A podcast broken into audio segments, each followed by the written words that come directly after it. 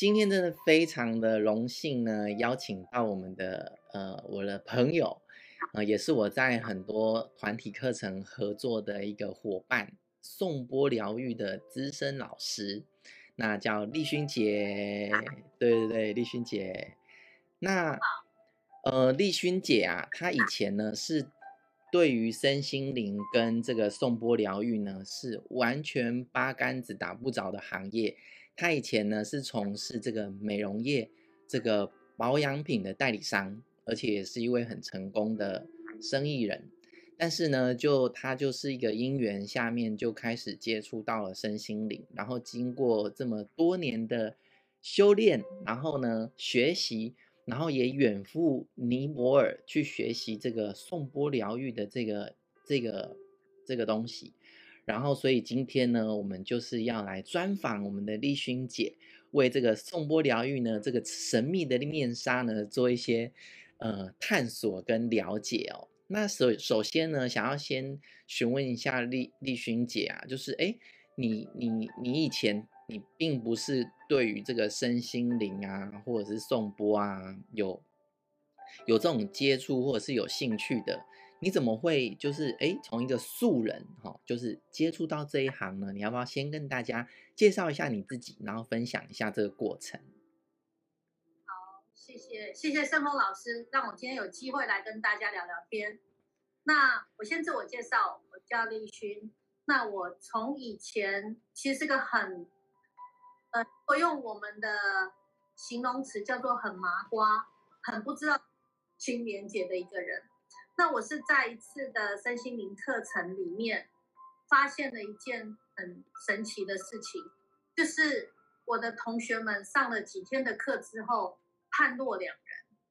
其中一位同学他年轻了十岁，这让我很震撼，因为女生嘛，到了某个年纪，她其实是想要保有那个青春的。所以当我看到那位男同学他莫名其妙年轻了十岁，我真的觉得很震撼。然后我有一个很不服输的个性，就是。花一样的钱，别人年轻了十岁，我没有，那 怎么比呢？这亏大了。原来是这样。是，我就开始认真的去研究他到底为什么会成功，而我没有一点感觉都没有。那当然到当然知道是因为自己的心没有打开，不知道该怎么去面对自己跟进入自己的内在，所以才会在那边做白工。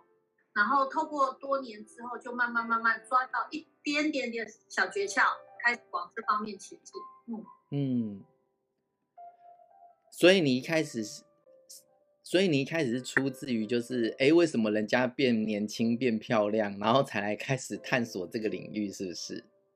是，为什么我一样大的我没有感觉？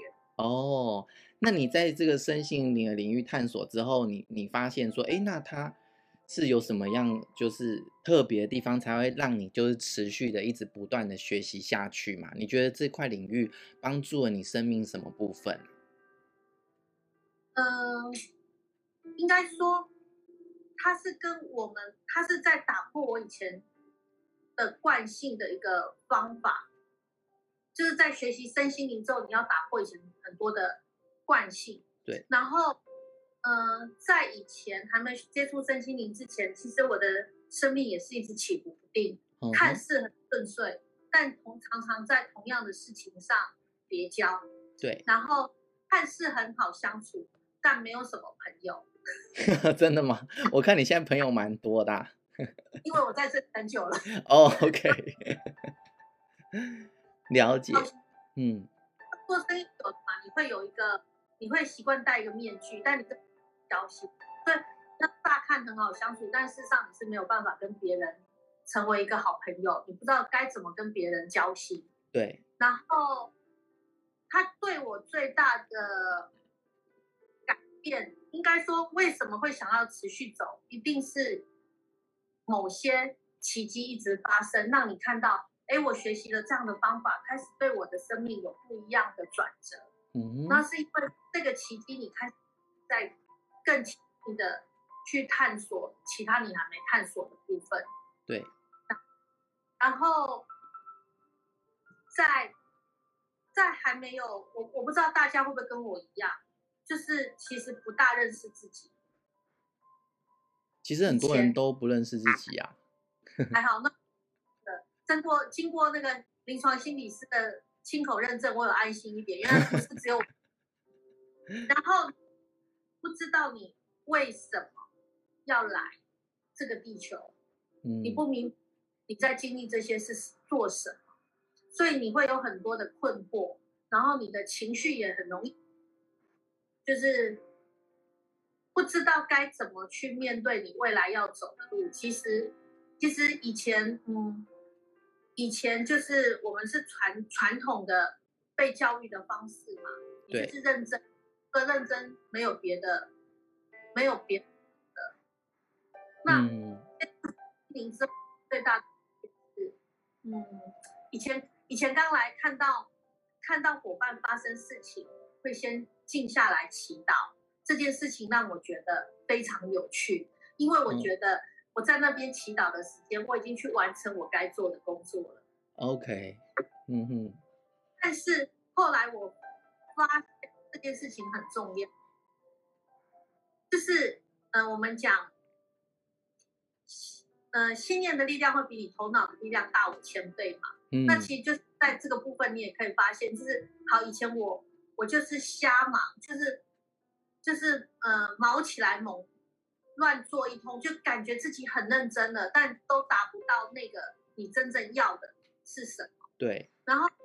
是现在会先让大自己稳定下来，然后先祈祷。这个祈祷其实也在帮自己开路，确认我这个祈祷是我现在要处理的事情是到哪里去。嗯，那这个很重要，你起码知道你要怎么走。是，然后你自己安下来。所以当我发现这件事情变得很重，就当养成这个习惯之后。你会发现，你解决事情的速度又比以前更快。以前我觉得浪费时间的事情并没有。对，其实我在我在这个心理治疗的行业里面啊，也看过很多啊，就是当我们自己的一些状态没有没有去做一些突破，或者是我们可能有一些生命的一些历程没有去做一些调整的时候，往往我们的人生都是在空转。就是都是一直会重蹈覆辙，或者是明明看起来好像快要成功了，但是却会有一些事情出现，然后让你没有办法成功。然后你又很努力做到一个点的时候，然后又有一些不好的事情发生。这个就是就是让我觉得它其实就是一种轮回。这其实跟在心理学讲，就是跟这个潜意识的一些信念是很有关联的。那我不知道丽君姐，你学习这个。这个身心灵啊，还有学习颂钵啊，这个部分，你有没有去看见？就是也是有这类的事情。嗯，呃，我刚刚讲说以前没什么朋友，某个部分是，嗯，以前我很讨厌自己，不没有办法欣赏自己，然后因为我们以前只会苛苛求自己该怎么样，要怎么样，所以你一样会用这样的方式去。要求别人，嗯哼，对，这样要求其实是交不到朋友。你都只有看到大家的缺点，你看不到人家的优点，怎么交得到朋友？对。那学习身心灵之后，其实是先从接受自己，嗯，开始认识自己，接受自己，然后开始赞美自己。然后当开始之后，你相也会用这样的角度去对待别人。然后对敞开了，你也会对别人敞开。嗯嗯嗯嗯嗯。哎，那丽勋姐，你又是怎么样从身心灵这个领域接触到你在从事的这个颂钵的这个部分的？在走身心灵一段日子之后，我其实很想要找一个工具可以跟人接触。嗯、那，呃，我一直觉得，因为一直觉得自己不够好。不知道该做什么，所以这件事情困扰了我很久。我觉得我都不会，嗯，所以困扰着。到有一天我在静心的时候，我听到一个声音，他叫我去尼泊尔学颂钵，真的、哦。然后我就，嗯，真的，然后就开始我跟颂钵的不解之缘。然后你愿意听你内在的声音，真的去做些什么的时候，其实真的宇宙会支持你，那路就变得很顺畅。比如说，我从来没去过尼泊尔，嗯嗯，他们地图之内，可是他就突然间有个机，就是一切就变得很顺遂，包括连我去喝咖啡都遇到一个贵人，啊、就是尼泊尔资讯没有那么的发达嘛，在当年的时候。对，就是你，你其实查网络也查不到哪里可以学颂钵。对。然后有一天去喝咖啡。对。然后就遇到一个小女生一直在旁边讲，啊，尼泊尔怎样，尼泊尔怎样。然后我就好奇去问他说，哎，你尼泊尔很？他就说对啊。然后我就说，哎，那你知道尼泊尔哪里可以学颂钵吗？我问他这句话的时候，我真的有看到他满脸的问他，为什么有个他直来喝咖啡，有个莫名其妙的问他这个问题？太有趣了。对，然后他跟我说他知道。是哦，是，而且更更奇妙的是，他认识我们的伙伴哦，所以会这样才有机会得到一些讯息，然后去到那边找到老师去学习。对，嗯，所以这很神奇耶！你心里面有个声音告诉你要去尼泊尔学颂钵，然后你就在一个莫名的咖啡厅，然后认，然后去跟一个不认识的小女生问说哪里可以学。那那边尼泊尔有没有在教颂钵？他就帮你介绍了那边的老师，然后你就这样就直接飞去尼泊尔学颂钵了吗？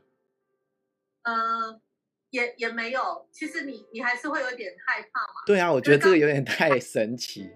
对，然后刚好就是圣达玛在那边办一个静坐课，嗯，在办一个静坐课，然后就是当地集合，当地解散。对，我就觉得哎。帮我办的，因为我就去上了这个静坐课，然后因为当地解散嘛，我就留在那边继续上颂钵课。哦，所以现在好像被安排好。如果没有圣达玛要在那边开静坐课，可能可能我又会再 delay，因为一个人要出门，毕竟没有那么的容易，而且它是一个比较没有开发的国家，不像说哦很多已开发的国家，你要出门去旅行是件很简单的事。那对我来。那种地方，其实我一开始是一开始是有点恐惧，嗯，但到发现那里非常的可爱。对，嗯，我觉得这个好像就是一种心念的力量，哎，因为这个经验我以前也有类似，就是在我呃在求学的阶段，我其实不是念心理本科的，但是我当时也是很彷徨，我到底要未来要往哪里去？当时我就是看了很多的科系，然后看了很多未来的工作，然后突然心里有一个声音，就是说，临床心理师这个工作蛮适合的。然后我就想说，天哪，怎么会有这种这种感觉呢？但是那感觉蛮强烈的。然后那时候我就去，呃，刚好我一个朋同学在心理系的学长那边做研究，然后我朋友就帮我牵线，结果那个学长他就是。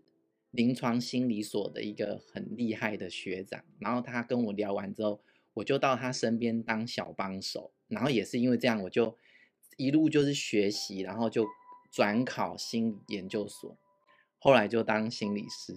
我觉得好像在一些人生重要的时刻啊，就是心里的声音好像就会浮现出来。那这是不是一种？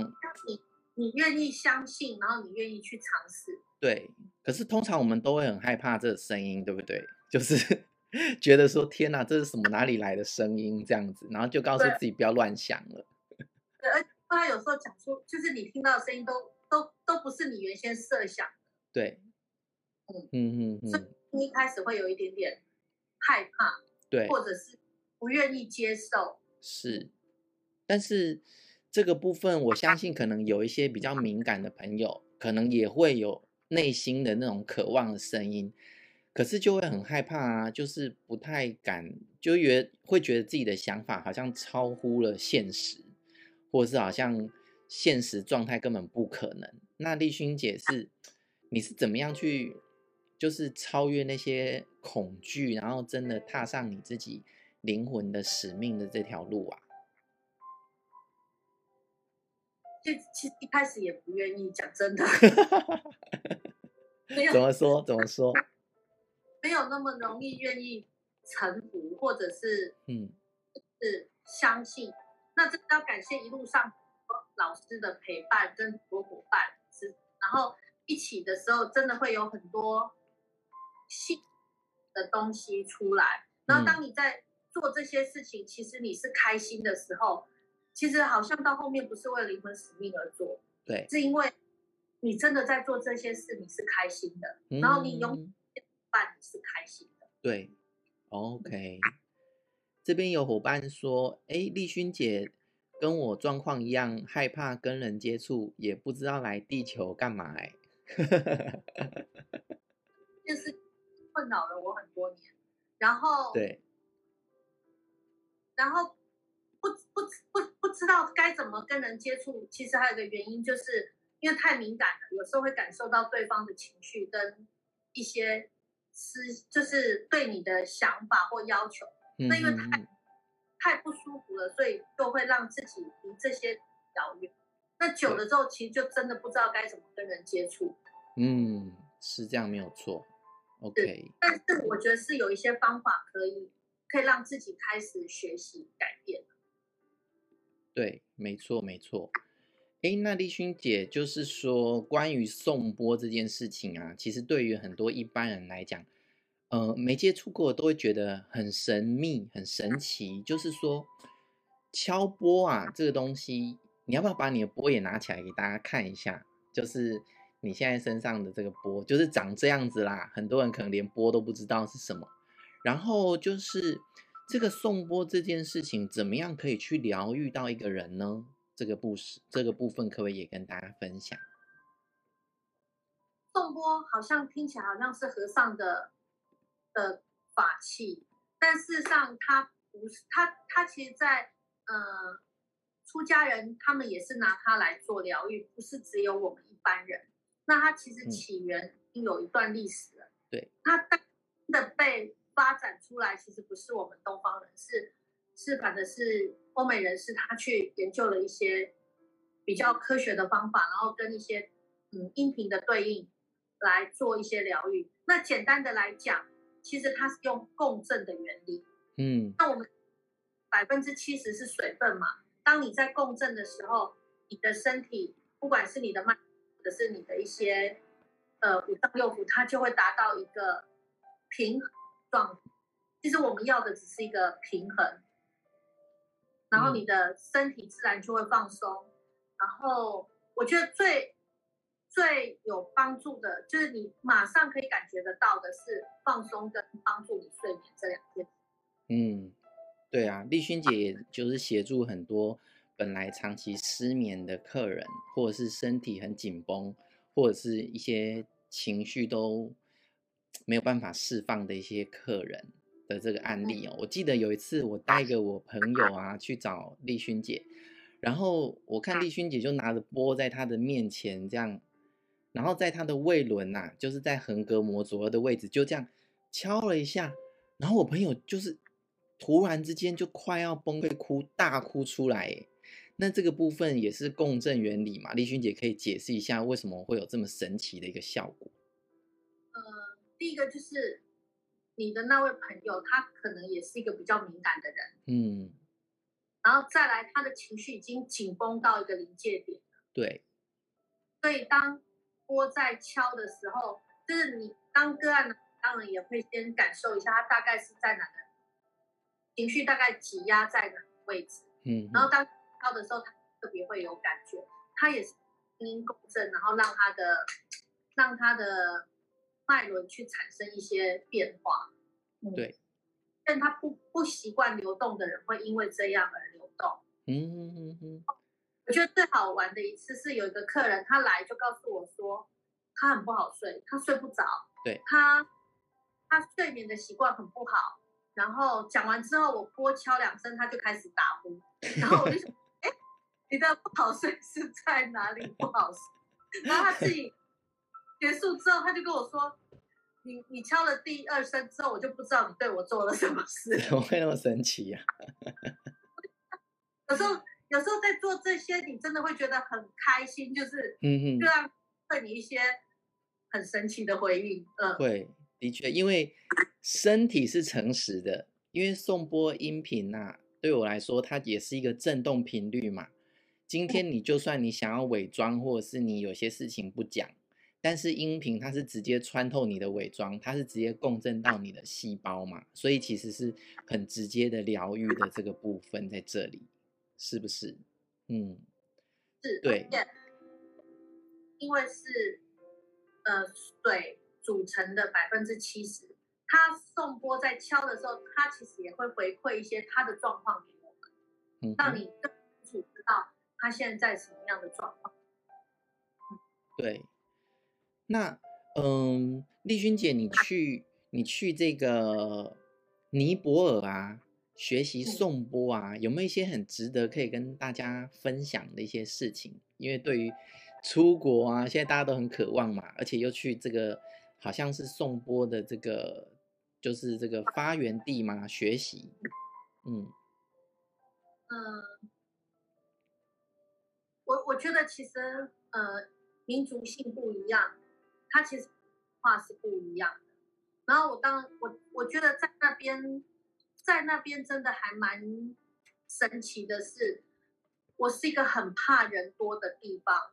像比如说我去到台北，我会觉得没有那么舒服，就是你会感觉到很多人的集体意识，它其实是紧张的或或有压力的。嗯，可是很好玩，尼泊尔是。它的人口比例非常密度非常高，不比台北少。可是我去到那边是舒服的，是放松的。哎呦，那我我开玩笑说，尼泊尔的人可能不大喜欢用脑去思，哎，这样讲不大好。就他对很多事情没有放在心里，所以所以你会觉得他们的脑波其实都很缓慢。嗯哼。然后会这样子，你也要去改变你的行为。比如说，我是一个很急的人。我我记得我去上巴哈花精，老师开给我的第一瓶花精叫做凤仙花，因为它专门急躁的状态。嗯，所以这样的人去到尼泊尔，其实一开始会觉得很冲突。比如说有一次，我跟他们约了时间，然后他们就。呃他就告诉我，早上九点就跟我说，哦，他不能来，要十点能来。十点跟我讲，十二点才能来。十二点跟我讲，三点才能来。大迟到就对了。对，然后我就问当地的一个朋友，我就问他说，哎，你尼泊尔的人都这样吗？他们他们跟他约没有办法准时吗？嗯。他就跟我说，哦，他一定是因为有事情，所以不能来。是哦。这句话其实我很震撼，因为常。我们只会想，你跟我约了，你为什么迟到？对，我们不会，他为什么不能来？可是他们第一个反应就是他一定是有事，所以不能来。嗯，哦，嗯，哦，那他什么时候来？他说他忙完了就会来。好，那如果他忙完了换我忙呢？他说那他就会改天再来。我就觉得，哎，这个是 完全不同的处事方法。嗯。所以他们看这看这件事情，他们觉得没有什么，其实他们心情也不会觉得很生气啊，或者是觉得很讨厌的感觉。哦，而且他会站在对方的立场去想一些事。哦，我觉得对我来讲很震撼的一件事，因为我们我们大部分都是从我出发。嗯嗯。然后嗯，然后有一次跟人家约，然后他的那个老板的。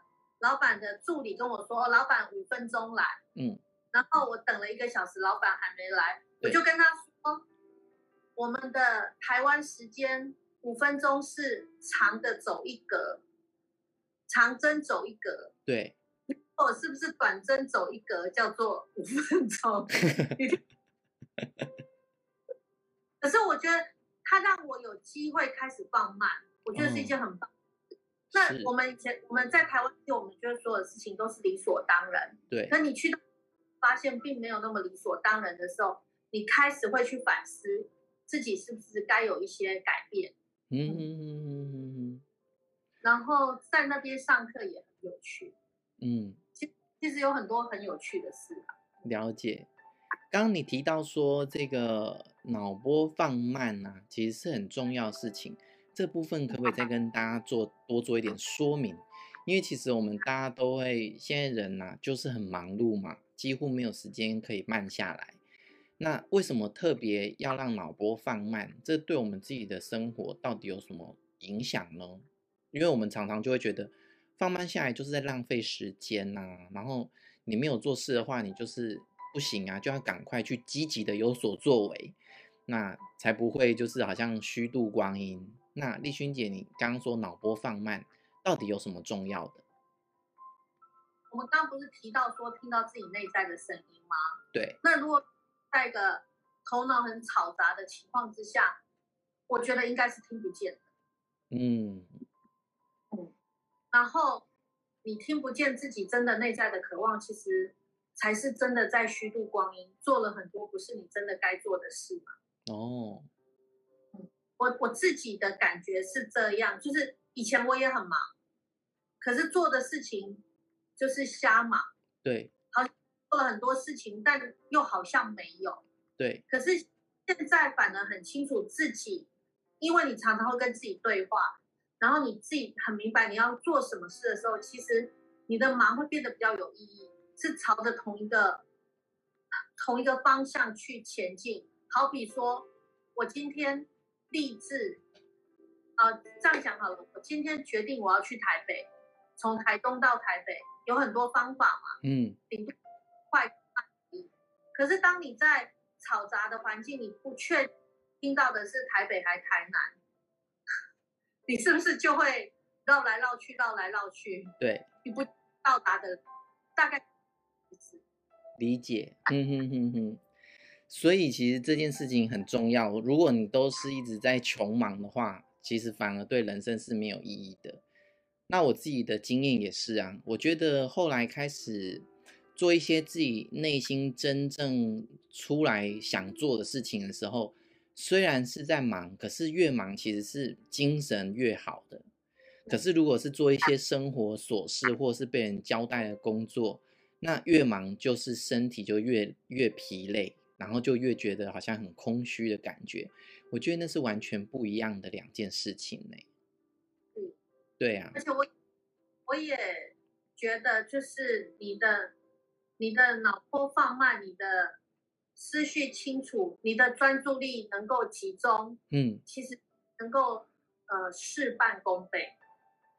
对，而且专注力集中这件事情啊，其实跟吸引力法则有蛮大的关系的。这个给丽薰姐来说明一下好了。我们都很想心想事成嘛。对对。为什么有些人许愿可以成，有些人许愿不能成？嗯。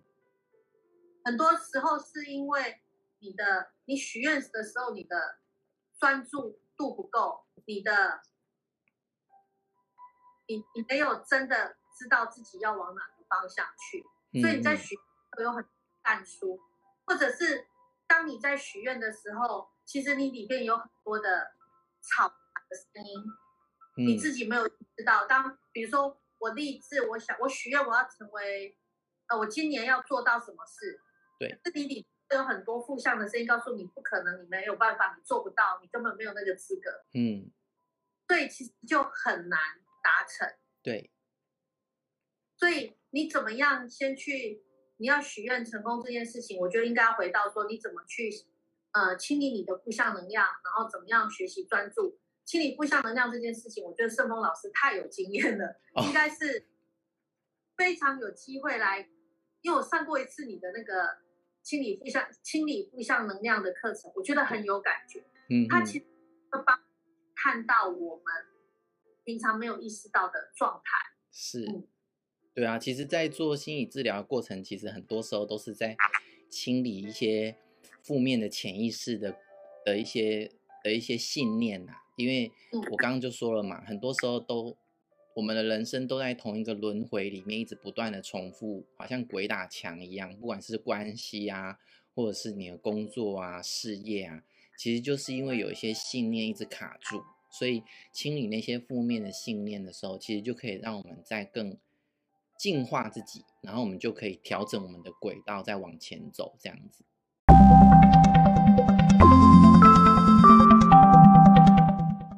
谢谢您的聆听，欢迎追踪 FB 亚特的新聊空间，以得到更多的资讯，或是欢迎跟我预约做一对一咨询哟。